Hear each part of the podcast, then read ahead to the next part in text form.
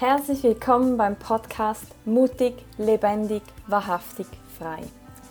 Dieser Podcast richtet sich an mutige Frauen, die bereit sind, tief zu gehen, zu wachsen und Verantwortung zu übernehmen.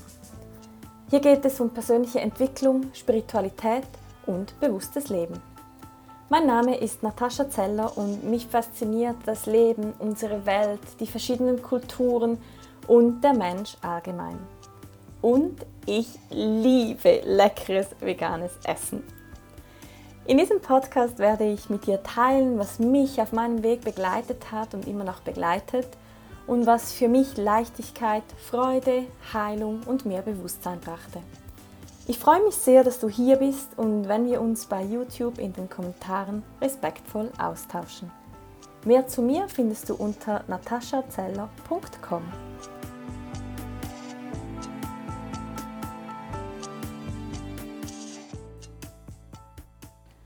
Herzlich willkommen bei Mutig, Lebendig, Wahrhaftig, Frei. Ich habe ja so lange keine Podcast-Folge mehr aufgenommen weil ich es einfach irgendwie nicht gefühlt habe und ich will nur noch Dinge machen, die ich auch wirklich fühle.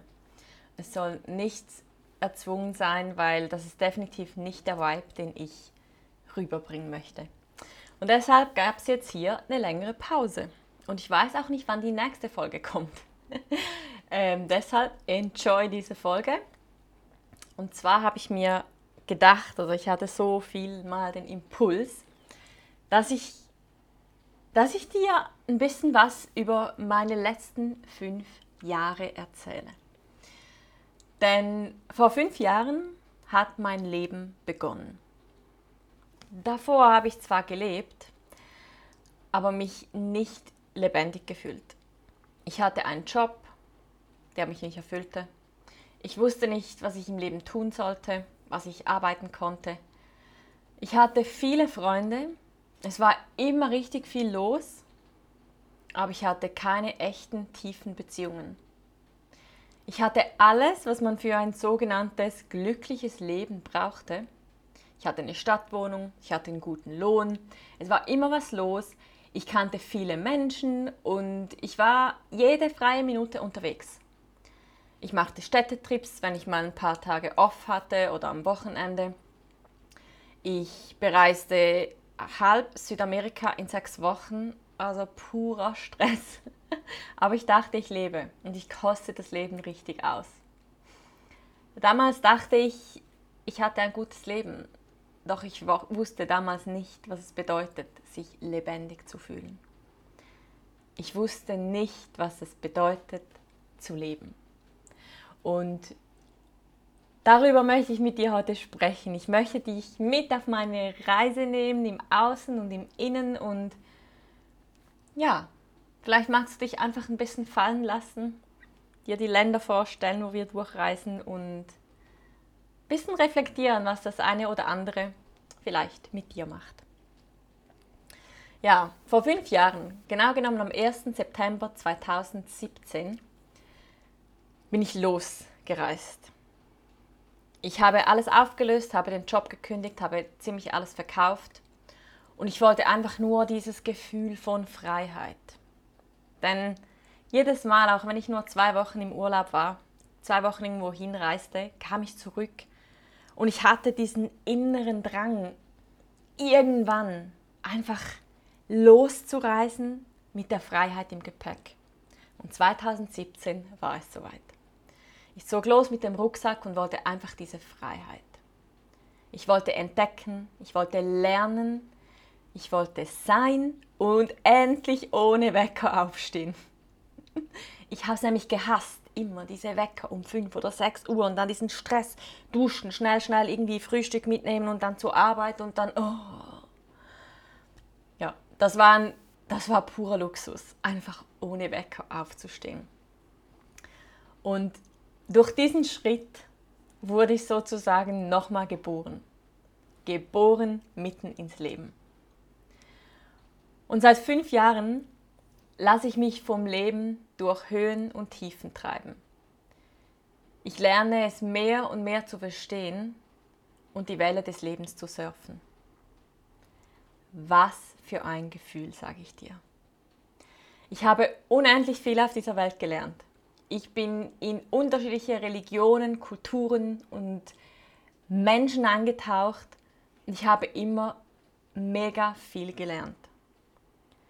Natürlich habe ich ganz viel im Außen, übers Außen gelernt, aber dadurch, dass jedes Learning, jede neue Information ja auch was mit mir macht, ist es gleichzeitig immer auch eine Reflexion über mich, über meine Kultur, über meine Herkunft, über meine Denkensweise, über mein Leben. Und es ist intens. Und deshalb könnte ich auch nie mehr einfach so schnell, schnell durch Südamerika reisen, weil das Leben für mich heute eben Leben ist. Mit allem drum und dran und das geht tief. Das, das ist emotional. Und früher war ich mit dem Reiseführer unterwegs, bin da durchgereist, habe alles abgehakt und ich war wenig im Herzen unterwegs, sondern nur im Kopf. Und im Kopf kann man das schon schnell, schnell, zack, zack machen. Aber wenn man da richtig involviert ist, wenn es richtig tief geht, ja, dann braucht das Zeit, dann braucht das sogenannte Integrationszeit. Schon vor vielen Jahren habe ich verstanden oder für mich verstanden, dass das, was die Medien, was die Massenmedien uns zeigen, nicht die Wahrheit ist und dass sehr oft etwas dahinter steckt. Und ich war, ich glaube 2013 war ich in Israel und ja, da war dann so der, der letzte Augenöffner für mich, der einfach so dieses Interesse, dieses, dieses, diese ähm, Entdeckungsfreude, diese Neugier geweckt hat, weil ich einfach keinen Bock habe, mich verarschen zu lassen von niemandem. Und ich habe dann Step by Step realisiert, dass ich das Leben spüren will, dass ich es leben will, dass ich alles mit meinen eigenen Augen sehen will, dass ich mit den Menschen in Kontakt treten will, dass ich unterschiedliche Seiten verstehen will.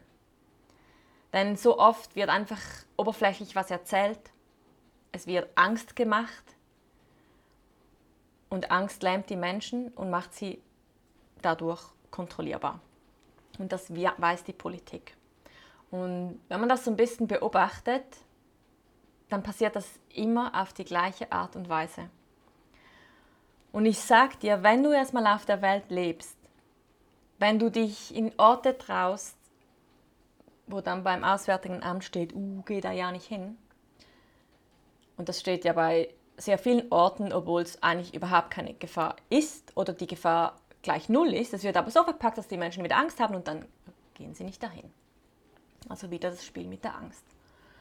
Aber wenn du mal auf der Welt lebst und dich da ein bisschen durchschlängelst, dann merkst du, dass im Kern alle Menschen gleich sind. Denn alle haben die gleichen Grundbedürfnisse. Und es ist egal, ob der Mensch ein reicher Mensch, ein armer Mensch ist, ob er von, aus dem amerikanischen Kontinent, Europa, Afrika, Asien oder Australien kommt. Jeder Mensch hat ein Leben, trägt einen Rucksack mit sich. Und jeder Rucksack ist anders. Das heißt, jeder Mensch, egal ob es ein Topmanager oder ein Bauer ist, jemand, der auf dem Reisfeld arbeitet oder in einer Bar. Es ist wirklich egal. Jeder Mensch kann von anderen Menschen etwas lernen. Und das finde ich so wertvoll, weil sehr oft, sehr oft man, denkt man automatisch oder unbewusst quasi, dass man es besser weiß, dass man mehr von der Welt gesehen hat, dass man dies und das besser kann. Aber sehr oft liegen die, die Nuggets, die Goldschätze in der Einfachheit vergraben. Und die Einfachheit findet man eher bei einfacheren Menschen als bei komplett zugemüllten Menschen wie in unserer modernen Gesellschaft. Und deshalb, das ist wirklich, das habe ich schon ganz, ganz früh auf meiner Reise gemerkt und lernen dürfen, dass jede Begegnung wertvoll ist. Und es passiert auch keine Begegnung, ohne Grund. Und so zog ich durch die Welt mit einem offenen Geist und wollte mich nicht mehr auf dieses, was mir gesagt wurde, was irgendwann mal irgendwer geschrieben hat, verlassen, weil ich ja für mich verstanden habe, dass die Regierungen weltweit gleich ticken. Und ich habe auch ganz früh verstanden, dass wenn wir im Fernsehen oder in Nachrichten irgendwas sehen, dann geht es immer um das Land. Aber wenn es um das Land geht, geht es meistens um die Politik. Und die, die Leute, die sind praktisch nie wie die Politik. Das ist, das ist wirklich ein sehr wertvolles Learning, was ich dir mitgeben will. Wenn du das nächste Mal irgendwo was hörst oder siehst und dann denkst,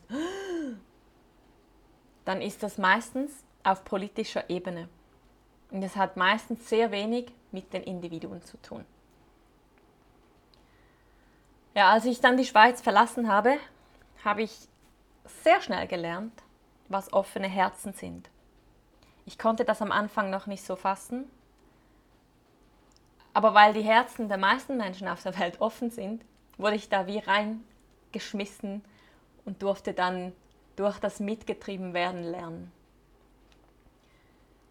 Es gibt überall offene Herzen und das anzunehmen und mein Herz ehrlich zu öffnen, ja, das war dann schon mal eine der ersten Challenges.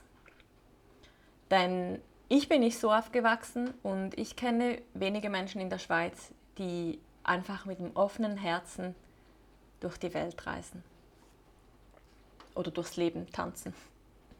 Und ein anderes Learning war, oh, ich hatte ja, ich hatte so viel Gepäck. Ich habe die letzte Nacht bei einer Freundin geschlafen und ich hatte so viel Gepäck dass ich gar nicht alles mitnehmen konnte. Und dann habe ich ihr geschrieben, scheiße, es hat gar nicht alles Platz. Steht da noch eine Tüte im Zimmer. Sorry. Und ja, ich bin dann ziemlich gestresst, habe ich den Zug noch erwischt und einer Freundin ein Foto geschickt und dann kam nur zurück, haha, du siehst aus wie ein Lastesel. Ja, so sehe ich wahrscheinlich heute immer noch aus, aber mit 35 Kilos kann ich heute besser umgehen. Und ich habe heute weniger Sachen, dafür schwere Sachen, deshalb habe ich auch nicht mehr so krasse Platzprobleme. Aber ich hatte da so einen dicken ähm, Reiseführer für Osteuropa dabei und boah, der hat mich so genervt, weil der hatte einfach keinen Platz. Also das war echt einfach ein riesen Struggle. Und nach wenigen Tagen habe ich den dann einem Amerikaner geschenkt, weil der eh länger in der Region sein wollte als ich. Und boah, ich meine, ich bin ja auch gewohnt, alles zu kontrollieren und zu planen und und und. Puh. Aber diesen Reiseführer loszulassen, das war, oh, das war ein Riesengeschenk und eine unglaubliche Befreiung. Und dieser Reiseführer 2017 war auch mein letzter. Ich habe erkannt, dass ich keinen Reiseführer brauche. Es gibt das Internet, wenn man mal irgendwie sich einen Überblick über eine Stadt oder so verschaffen will, ich mache das immer mit wikitravel.org. Und dann habe ich meine Intuition, also beziehungsweise ich habe sie dann eben kennengelernt. Wir kannten uns vorher nicht so, also ja. Die Beziehung nach innen war etwa genauso lebendig wie mein Leben im Außen. Aber da habe ich gelernt, dass ich eine Intuition, dass ich eine Intuition habe und ich wurde dadurch viel offener. Weil wenn man keinen Plan hat, dann lässt man das Leben geschehen. Und man ist offen für alles, was geschehen sollte. Oder was vorgesehen ist vom Universum. Und ich habe immer die richtigen Menschen getroffen. Die haben mir immer das empfohlen, was richtig war. Und ich habe eben gelernt, einfach dem Leben zu vertrauen. Und das war ein weiteres riesiges Geschenk. Ja, dann ging es dann weiter. Ich glaube, das war irgendwie Oktober. Ähm, ja, so eineinhalb Monate nachdem ich losgereist bin, ähm, habe ich meinen Fuß, meine Füße das erste Mal auf iranisches Land gesetzt. Und ich hatte damals nicht wirklich eine Ahnung, ich hatte ein bisschen Schiss wegen, weil ich nicht so wusste wegen Kleiderordnung und Polizei. mehr habe ich mich nicht informiert, weil ich hatte ja keine Reiseführer. Ne? ja, falls du mich noch nicht kennst, ich war mittlerweile in den letzten fünf Jahren viermal im Iran, habe insgesamt acht Monate da verbracht und es fühlt sich an wie Heimat, obwohl ich die Sprache nicht spreche, aber wenn ich, wenn ich, da, wenn ich in Teheran lande, bin ich zu Hause. Ist richtig, richtig spannend. Und ja, man kann sich vorstellen, acht Monate über viermal verteilt. Das war natürlich ein Land, in dem ich unglaublich viel gelernt habe. Ich habe unter anderem gelernt, dass man in den Tag leben kann, weil mit Iranern kann man nicht planen, was mich natürlich ja, manchmal ein bisschen ähm, wütend machte. Mittlerweile weiß ich es. Und gleichzeitig ist es so schön, weil irgendwie hat immer irgendjemand Zeit und sie sind einfach viel entspannter und haben diesen Druck nicht. Und bei uns ist es auch oft so, dass man dann halt mal alleine ist, weil man oft alleine wohnt und so. Aber da ist immer irgendjemand da, es ist immer eine Familie da. Und es ist nicht eine tiefe Beziehung, was ich so beobachten konnte, aber es ist immer jemand da. Also dieses, uh, ich bin alleine, ich muss planen, ich muss mich absichern, ich muss einen Plan haben und andere Leute quasi dazu verpflichten, mit mir Zeit zu verbringen. Das gibt es da nicht. Und was ich auch gelernt habe, ist ganz oft dieses Bedingungslose. Also, ich habe gelernt, dass Menschen bedingungslos sind und ich durfte dann lernen anzunehmen. sage ja, ich lerne immer im Außen und im Innen. Weil es ist da wie klar, wenn ich was brauche, dann kommt jemand mit. Also ich habe zum Beispiel einmal bei einem Freund gewohnt und habe gesagt, hey, weißt du was, ich mache heute Abend Pesto. Wo kriege ich das und das? Er so, ah, ich weiß wo. Hat er die Autoschlüssel genommen und gesagt, okay, let's go. Ich so, äh, also ich kann im Fall auch alleine. Ich wollte nur wissen, wo. Also, nee, nee, ist okay. Ich habe ja eh Zeit. Oder eine Freundin, als wir uns das erste Mal verabredet haben, habe ich gesagt, okay, machen wir um 7 Uhr, gehen wir da ins dieses vegetarische Restaurant. Sie so, ja, ist gut. Ja, für mich ist klar, wenn ich sage 7 Uhr, dann treffen wir uns um 7 Uhr im Restaurant. Aber für sie war klar, dass weil sie ein Auto hat, dass sie mich abholt. Also die ist für mich, ich weiß auch nicht, ein, zwei Stunden durch die Stadt, durch den Verkehr gefahren, weil sie mich abholen wollte. Und nachher musste sie den ganzen Verkehr wieder hochfahren. Und ich so, oh mein Gott, es tut mir so leid. Und sie so, nein, aber im Iran ist es so, wenn jemand ein Auto hat, dann holt man die Person, die kein Auto hat, ab. So, okay. Ähm, spannend. Nächstes Mal weiß ich es und auch da durfte ich wieder lernen anzunehmen.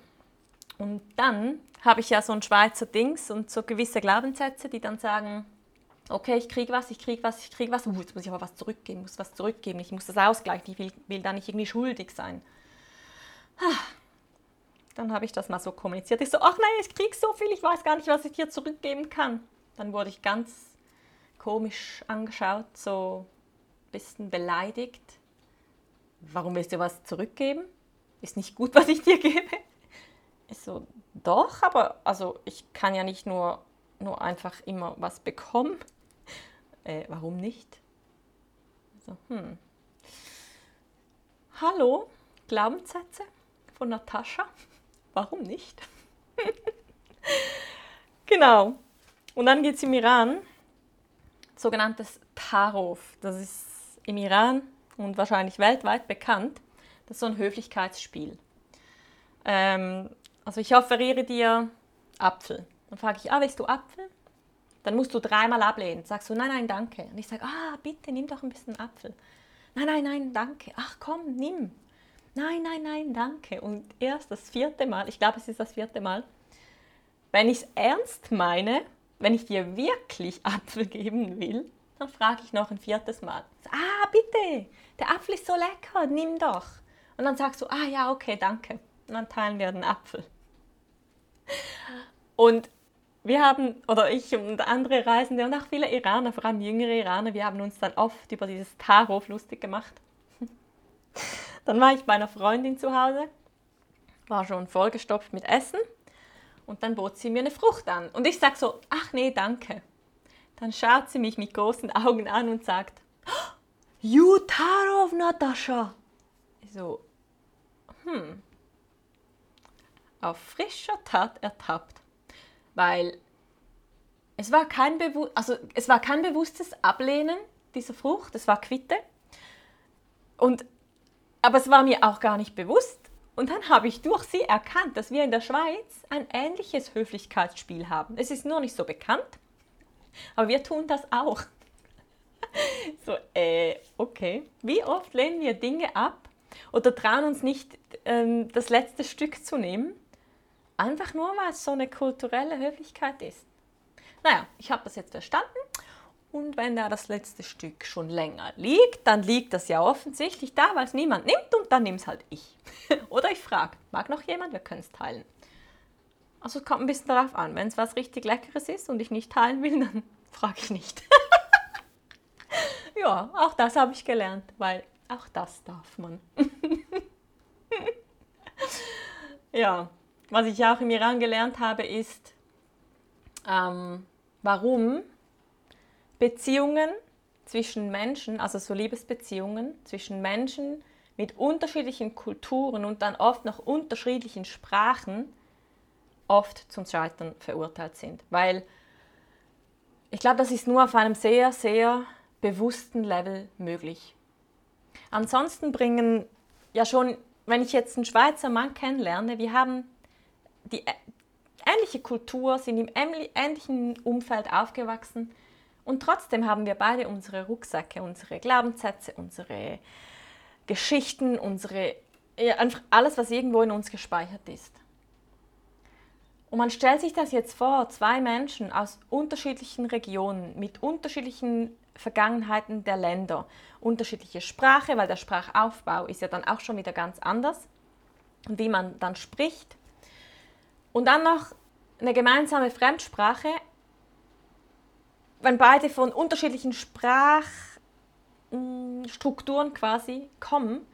Also das, das, das ist eigentlich, also es ist wirklich ein Wunder, wenn das funktioniert. Habe ich auch ganz früh gelernt. ja, nun verlassen wir den Iran.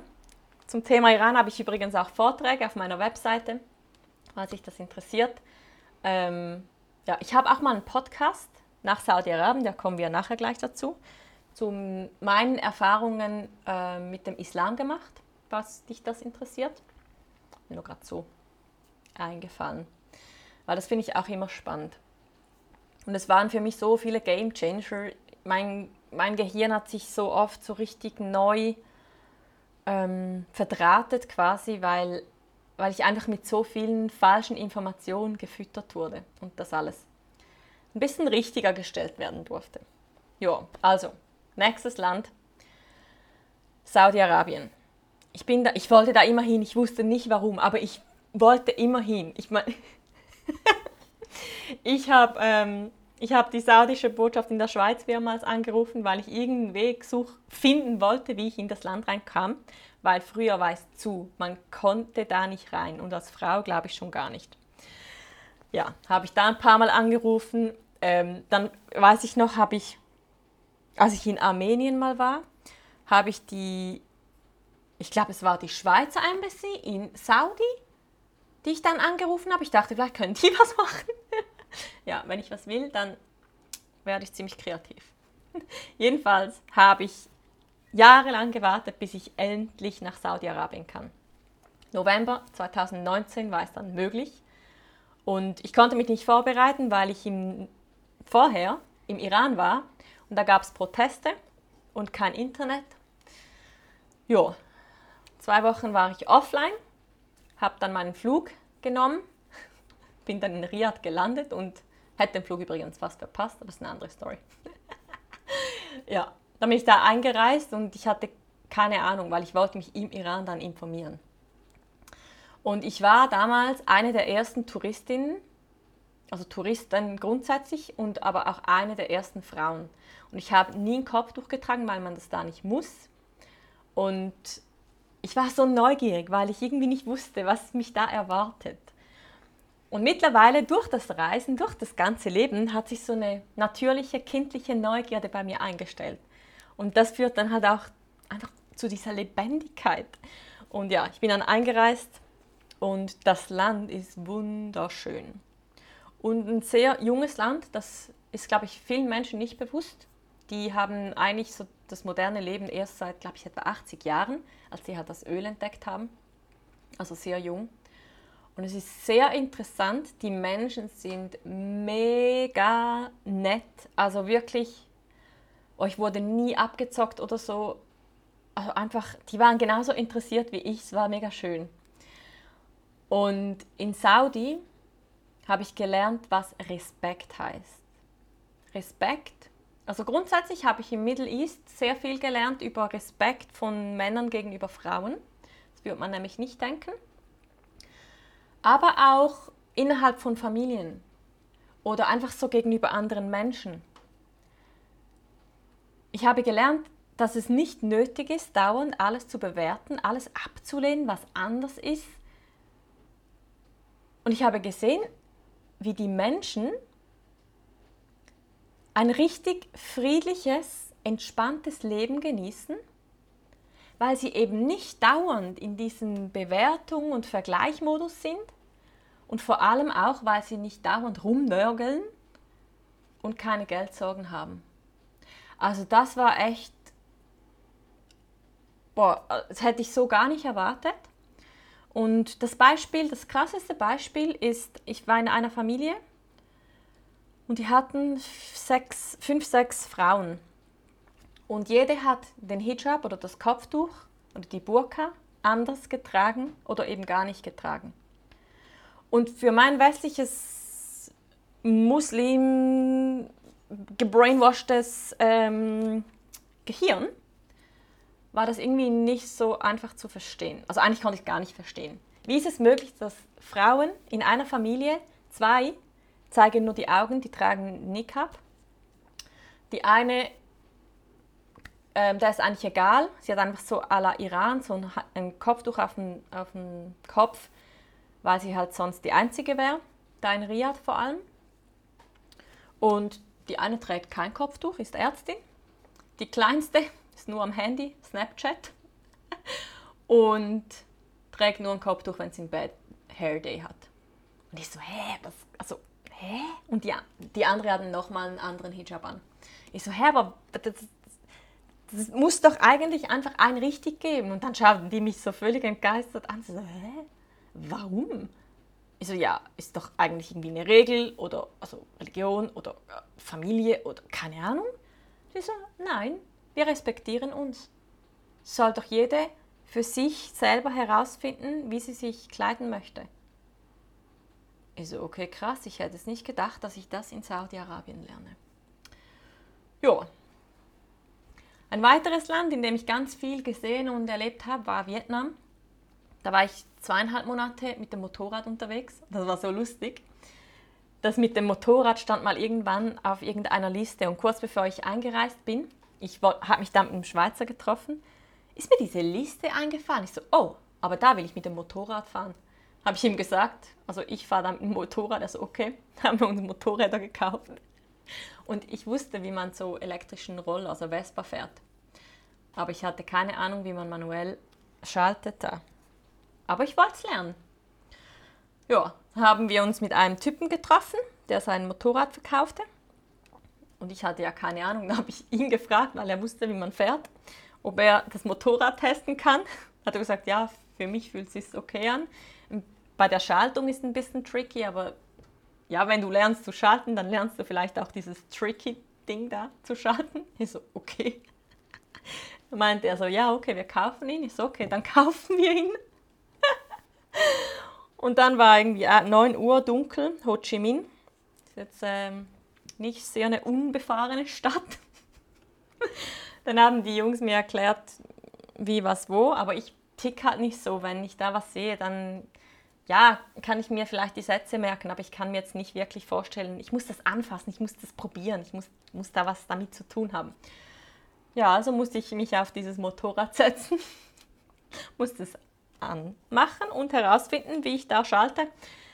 Puh, ja, also da war ich, ähm, da war ich ein bisschen zittrig und dachte, fuck, das war vielleicht nicht die beste Idee. Aber es hat alles geklappt.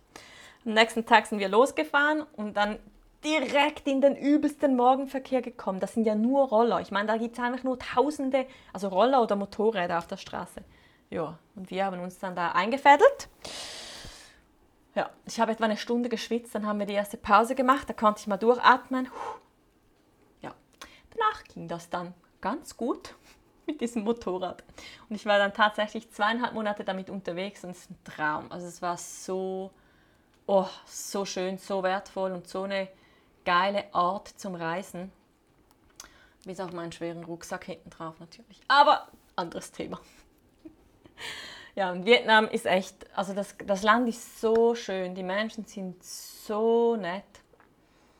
Und was ein nicht so schöner Aspekt ist, ist, dass die Amerikaner da im Krieg ja das Land ziemlich zerstört haben und die kämpfen heute noch mit den Folgen teilweise. Und das, also ja, zu den Amerikanern sage ich später noch was. Ähm, aber was ich in Vietnam gelernt habe, ist, wie stark die Frauen sind. Und wieder, wenn man im Außen was sieht, dann sieht man sie auch im Innen. Ich habe gesehen und verstanden, wie stark Frauen sind und dass die Welt ohne Frauen nichts ist. In vielen Ländern ist es so, dass die Männer eher faul sind, sie trinken sehr viel Alkohol sie rauchen, sie sind lazy, sie, ja, sie sind halt. Und die Frauen arbeiten, sind Mütter, die arbeiten zu Hause auf dem Feld mit den Kindern. Ähm, ja. Und trotzdem werden Frauen weltweit unterdrückt. Also da braucht es definitiv eine krasse Veränderung. Wir müssen die Weiblichkeit heilen. Von, wenn ich von wir rede, rede ich primär in erster Linie mal von Frauen unseren Wert erkennen, uns innerlich stärken und das nicht im Kampf, sondern in der Liebe nach außen tragen, damit das auch die Männer verstehen können. Weil die Männer sind nicht irgendwelche dumme Geschöpfe, die das nicht verstehen können, wie das heute im toxischen Feminismus oft so dargestellt wird. Im Gegenteil, aber solange die Frauen ihren Wert nicht erkennen, ihre Stärke nicht kennen, wie, und warum soll das denn ein Mann? Aber da brauchen wir also wirklich, wirklich, wirklich eine Veränderung. Und da gebe ich ja auch mein Bestes. ja, und dann war es natürlich schon so, also einfach nur so reisen und so ein bisschen sein, das war irgendwie halt, ähm, meine Glaubenssätze waren nicht darauf ausgerichtet, sagen wir mal so. Ich habe dann einen Reiseblog gestartet, habe, glaube ich, 2018 einen Online-Kongress gemacht, habe einen Podcast gestartet, um immer mit der Intention, dass ich Menschen inspiriere. Und eben halt einfach auch ein bisschen, ein bisschen mir auszuweichen. Damals war mir das aber noch nicht so bewusst. Aber ja, habe ja auch da immer wieder mega viel gelernt und viele wertvolle Erfahrungen sammeln dürfen. Und da gab es immer trotzdem sehr viel Zeit zum Reflektieren und zum Wachsen, weil ich war oder ich bin meistens alleine und mittlerweile boah, liebe ich die Zeit alleine. Aber ich bin dann halt mit mir ich bin dann mit allen Ängsten, ob das Beziehungsängste sind, Existenzängste, jegliche Verlustängste, ob es gebrochene und wieder geheilte Herzen sind.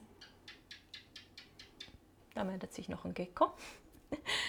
ähm, ob es laufende Prozesse sind, von Loslassen über Vertrauen, Hingabe, egal, es gibt ja auch in meinem Leben alles. Und weil ich halt die Zeit habe, kann ich es gar nicht wegdrücken weil die Themen so präsent sich da zeigen. Und mittlerweile bin ich halt auch so bewusst, ich habe mich ja schon auf, auch darauf ausgerichtet, dass ich die ganzen Themen heilen kann. Aber ja, die sind dann halt auch da. Und durch die Zeit und durch das Alleinsein ist es natürlich oft viel intensiver, was aber natürlich auch gleichzeitig schnelleres Wachstum bedeutet für mich. Und dafür bin ich unglaublich dankbar. Und ich habe auch gelernt, dass ich einfach wirklich meinem Herzen folgen kann. Dass ich einfach das, was mich ruft, angehen kann und das, was mich nicht ruft, nicht für mich bestimmt ist. Und so habe ich in, mich im Coaching-Bereich angefangen auszubilden, weiterzubilden. Ich habe die Ausbildung zur veganen Ernährungsberaterin gemacht Und habe dann so Step by Step auch angefangen, mein Business aufzubauen und mich in allen Bereichen coachen zu lassen. Und das einfach nur, weil es mir Freude macht, weil es mich ruft. Und das war eine ganz neue Erfahrung, wirklich einfach so aus dem Herzen zu leben und das dann auch gleichzeitig in die Welt tragen zu können. Weil früher war alles im Kopf und von, komplett fremdbestimmt. Und auch das ist ein boah, so ein wertvolles Geschenk. Ich weiß nicht, wie viele hunderte oder tausende Menschen ich in den letzten fünf Jahren getroffen habe. Und tatsächlich waren die meisten Begegnungen richtig schön und wertvoll von Südkorea über Georgien, Österreich bis nach Costa Rica. Und es ist auch voll lustig, weil die Welt fühlt sich mittlerweile für mich wie so eine Stadt an. Also wenn ich dann in Zürich bin und dann an Istanbul denke, dann ist das Gefühl so da nebenan. Oder meine Freundin in Argentinien denkt so, ah, da hinten, so ums Eck, dreimal ums Eck, dann bin ich bei ihr. das ist mega, das ist so faszinierend, weil für so viele Menschen ist die Welt so riesig und so so, es ist unmöglich, sie zu entdecken. Und für mich schrumpft sie mit jedem Jahr. Und das auch einfach so irgendwie ein schönes Gefühl. Und okay, apropos Georgien, auch in Georgien, hab, da bin ich auch ein paar Mal hingereist und habe immer wieder ein paar Monate da verbracht. Und eine Begegnung, also grundsätzlich sind so diese Post-Sowjet-Länder, finde ich spannend ähm, ja, war einfach, einfach ein bisschen wieder was anderes. Aber eine Begegnung, die war, ja, die, die war cool. Weil ich gehe oft in anderen Ländern auf Tinder, um Menschen kennenzulernen, um mich mit Locals auszutauschen über die Kultur, über die Geschichte, über das Leben, über alles etwas zu erfahren. Und da sieht man dann halt sofort, ob sie Englisch sprechen. Weil, ja, wenn es halt dann nicht Englisch ist, dann wird es halt schwierig. Und ich habe dann einen getroffen, also auf Tinder gematcht, haben wir geschrieben, ich so, hey, ich bin hier, ich habe voll Lust, irgendwie ein bisschen mehr über Georgien zu erfahren, hast du Lust, mir ein bisschen was zu erzählen? Er so, ja klar. Dann haben wir uns getroffen zum Café. Ja, drei Stunden später saßen wir da und er hatte noch nicht mal einen Kaffee bestellt. Also wir haben uns wirklich so auf Anhieb mega gut verstanden und hatten immer also wirklich, wirklich geile und interessante Gespräche. Dann haben wir uns nach drei Stunden dann verabschiedet und dann wollten, haben wir uns nochmal, also wollten wir uns nochmal treffen. Und ich dachte so, boah, aber irgendwie so drei Stunden mir dann schon eigentlich so vom Kopf her zu viel. Dann habe ich gesagt, ja, sollen wir uns mal in der Mittagspause treffen? Er so, ja, klar. Dann haben wir uns in der Mittagspause getroffen. Ja. Nach fünf Stunden hat er mal aufs Handy geraten. Er so, oh, oh, ich habe meine Arbeit vergessen. ich sag's ja, ich habe so viele geile Begegnungen. Ja, wir haben uns dann halt einfach unterhalten. Und nein, falls die Frage aufkommen könnte in deinem süßen Köpfchen, es lief nichts. Ähm, wir haben uns wirklich einfach von Mensch zu Mensch getroffen. Wir waren präsent, haben uns ausgetauscht und mega viel voneinander gelernt. Und das war einfach nur eine eine richtig, richtig schöne Begegnung.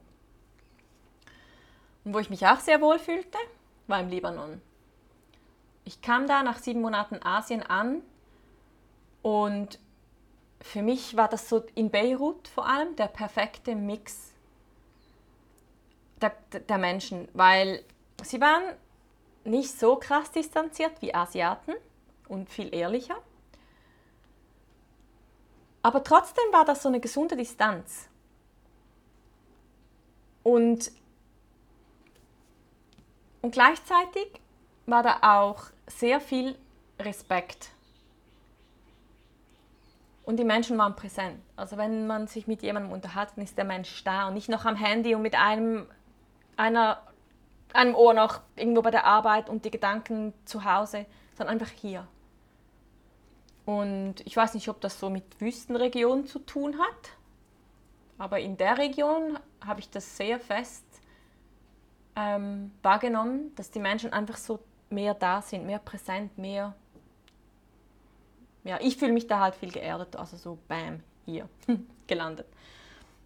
Und auch da habe ich gemerkt, wie einfach nur dieses Präsentsein und der Respekt und diese Distanziertheit, aber eine gesunde Distanz, eine sehr schöne Grundlage für Beziehungen sind. Und ich war da auch im Coworking Space, weil da habe ich für meinen Online-Kongress auch gearbeitet. Und ich habe da, wie so oft auf der Welt, sehr oft den Satz gehört, also du bist die erste Person, die, oder wow, du bist die erste Frau, die ich treffe, die, die alleine reist, die in solche Länder reist, die auf ihr Essen achtet, die vegan ist, die so ehrlich und direkt ist, mit der man sich so richtig unterhalten kann und, und, und, und, und. Ja, willkommen im Leben, in meinem Leben, that's me. und ich hatte auch da eine sehr schöne, spezielle Begegnung. Und auch da durfte ich erkennen und mm, ja, erkennen, was alles möglich ist, wenn Herzen offen sind und wir präsent sind. Das ist wirklich wie Magie. Da habe ich mich teilweise gefühlt, als wäre ich in einer anderen Dimension. Und das war da das erste Mal. Solche Begegnungen gab es nicht sehr oft, aber ab und zu und ich glaube, das ist the way to go. Und ja, in den fünf Jahren war ich natürlich dann auch ein paar Mal in der Schweiz. Die Schweiz, mein Heimatland, da wo alle meine Muster und Prägungen verankert sind und ja, die Schweiz, die halt immer noch die Schweiz ist, wie sie auch vor fünf Jahren war. Und ich, die sich halt sehr verändert hat. Und trotzdem hat es immer wieder, bis aufs letzte Mal, immer wieder angefühlt, dass ich da wieder so in alte, starre Muster reingedrückt wurde. Und ja, darum wurde ich wahrscheinlich auch von Zeit zu Zeit wieder nach Hause geschickt, um genau zu lernen und zu erkennen, was ich noch lernen darf, was ich noch heilen darf, wo ich gewachsen bin, wo es noch Potenzial gibt. Und ich fühle mich tatsächlich, das habe ich jetzt, ich war im irgendwann im Sommer war, jetzt, war ich jetzt zwei Monate in der Schweiz. Und da konnte ich echt das erste Mal erkennen, dass ich viel freier bin als jemals zuvor. Dass ich ganz vieles nicht mehr brauche und mich von ganz vielem einfach lösen konnte. Und das ist natürlich eine ganz spannende Beobachtung und freut mich sehr, meine Entwicklung so zu beobachten und zu bezeugen. Und ich wollte eigentlich noch was sagen zu den Amerikanern. Ähm, Big America und Europa ordnet sich da ja sehr gerne unter. Warum? Wegen Geld. Ja, auch da darf sich ja ganz viel noch ändern. Aber auch da, was wir im Außen sehen, ist ein Hinweis, wo wir im Innen hinschauen dürfen. Ähm, ich habe hab ja gesagt, dass die äh, Vietnam da zerstört haben. Und auch da wurde, ich habe die Angst ja auch schon erwähnt heute, ähm, da wurde sehr oft mit, sehr viel mit Angst gearbeitet, weil also Amerika hat ja nichts zu suchen auf der anderen Seite der Welt. Und trotzdem waren sie da und haben dann zu Hause der Bevölkerung gesagt, oh, wir wurden angegriffen, wir müssen jetzt einen Krieg starten. Die Bevölkerung zu Hause, was hat die? Natürlich Angst. Sagen die Ja Krieg oder Nein Krieg, wenn sie Angst haben? Natürlich Ja Krieg, also hier hast du den Freipass. Und das haben die halt, also die Zerstörung, ich meine, Amerika hat fast jedes Land gefühlt auf dieser Erde schon zerstört mit ihren Regime Change Wars. Und sie haben die Länder ausgenommen, sie haben immer nur geschaut, dass sie profitieren.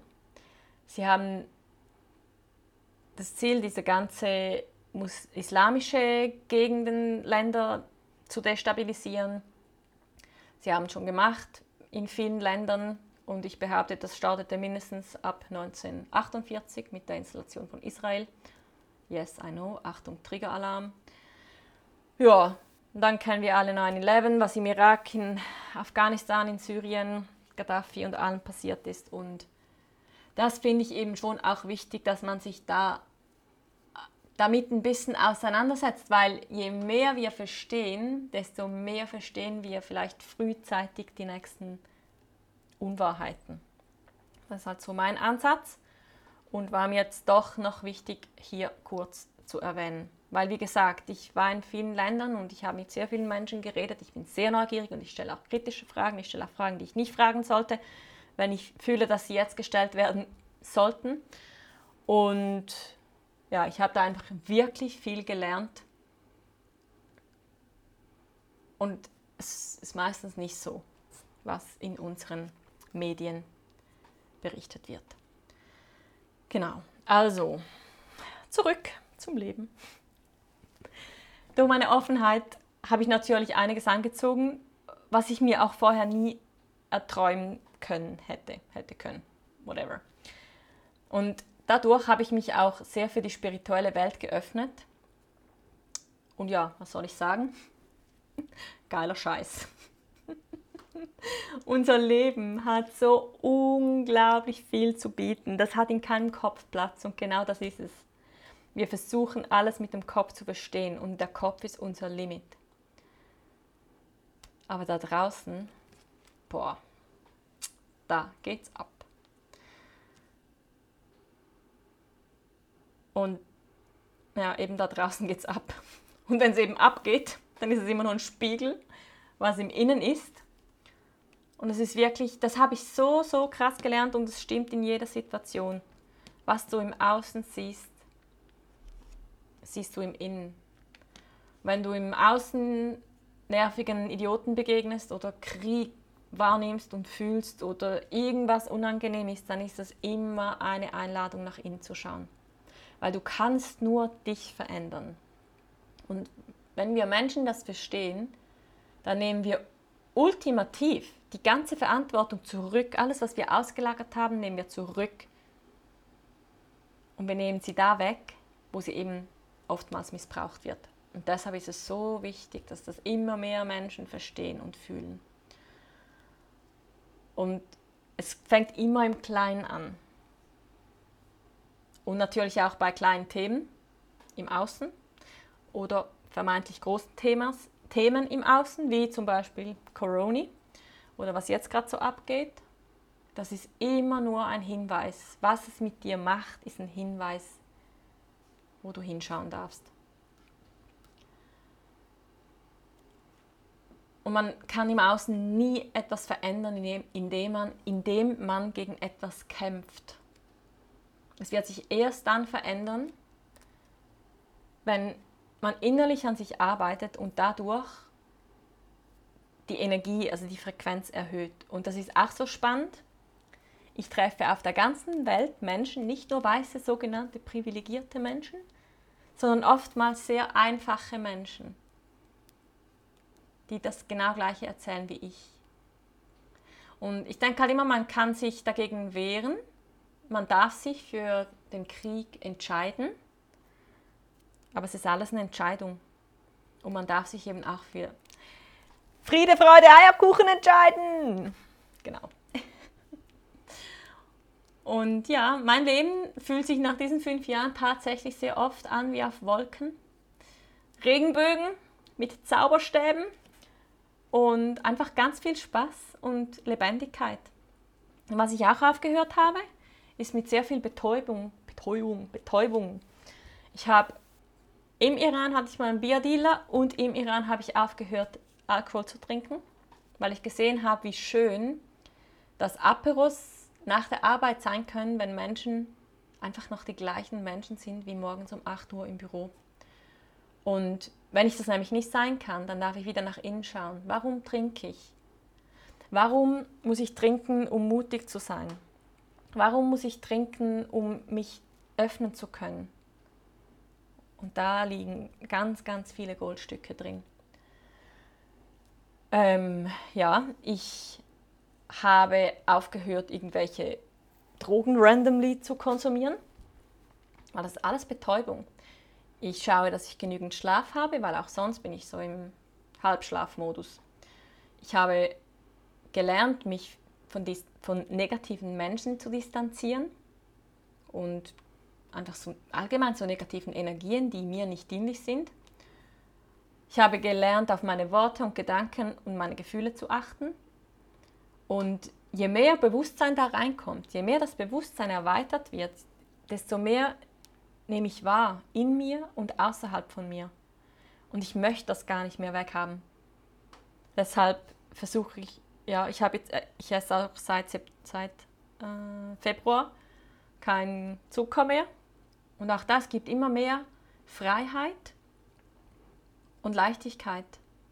Und klar, klar, klar, klar. Das klingt jetzt vielleicht so, uh, überall diese, wie habe ich gesagt, diese Eierkuchen, Friede, Freude, Eierkuchen. Ja, und gleichzeitig gibt es auch bei mir ganz viele Ups und Downs. Aber ich habe gelernt, damit zu, zu fließen und dem nicht immer so viel Gewichtung oder Aufmerksamkeit zu schenken, wie mein Kopf das gerne möchte. Und auch bei mir gibt es Themen mit Beziehungen, mit Finanzen, mit Vertrauen. Es gibt Schmerz und Tränen und das Business läuft nicht genau, nicht immer, sorry, nicht immer so wie gewünscht. Es gab ganz viele Menschen, die ich loslassen durfte, musste in Anführungszeichen, weil das Leben zieht ja nicht an mir vorbei. Wie gesagt, ich bin ja mittendrin. Und auch immer wieder das Rumreisen, neue Orte, neue Situationen, alles neu organisieren. Das ist auch alles super anstrengend. Das braucht mega viel Energie. Aber wenn du dein Warum kennst und Verantwortung für dein Leben übernimmst und ganz wichtig, mit dem Universum zusammenarbeitest, mit den universellen Gesetzen, die für jeden Menschen gleich sind, ja, du kannst sie bekämpfen, aber es wird nicht erfolgreich sein. Also wenn du mit dem Universum zusammenarbeitest und ihm vertraust, dann verstehst du immer mehr, wer du bist. Du lernst seine Muster und Prägungen kennen und aber auch, wie du sie löst und dich verändern kannst in die Richtung, in die du gehen möchtest. Und dann wirst du immer freier, unabhängiger und findest zu dem, was du wirklich bist, zurück.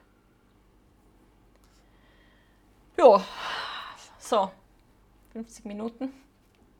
Das war eine kurze Zusammenfassung meiner fünf Jahre mitten im Leben. Wow, wow, wow.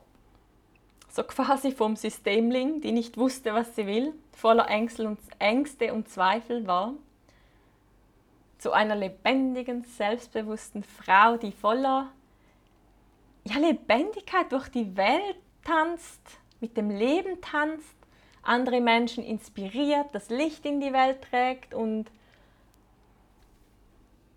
ja, dem Herzen folgt und andere einlädt, das auch zu tun.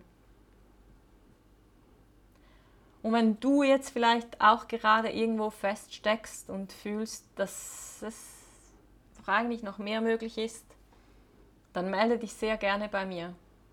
Ich habe hunderte Stunden damit verbracht, an mir zu arbeiten, Bücher lesen, zu meditieren, Podcasts zu hören, mich von diversen Coaches begleiten lassen und ja, es war ein geiler Weg, es war mein Weg und gleichzeitig, äh, gleichzeitig kannst du auch eine Abkürzung nehmen. Weil ich habe wirklich gelernt, dass in meinem Leben ging es ganz viel durch Tiefen und viel Leid und viel Schmerz und viel Trauer. Aber das ist eine Entscheidung und ich habe diese Entscheidung gebraucht. Und wenn du diesen ganzen Schmerz, dieses ganze Leid nicht willst, nicht auch durchmachen willst, dann hörst du dir vielleicht genau deshalb hier diese Folge an und dann melde dich sehr gerne. Ja, der Regenbogen ist da. Da steht, du musst dich nur getrauen, den ersten Schritt zu gehen. Ich hoffe, diese Folge ist eine Bereicherung für dich und ich würde mich sehr freuen, wenn du mir in den Kommentaren auf YouTube oder Instagram mitteilst, was du für dich rausnimmst, an was für einem Punkt du im Leben stehst. Ähm, vielleicht hast du ja eine ähnliche Geschichte hinter dir. Ja, ich würde mich sehr freuen, mich mit dir austauschen zu können und wünsche dir nun einen wundervollen Tag. Genieße dein Leben und alles Liebe aus dem schönen Thailand. Deine Natascha.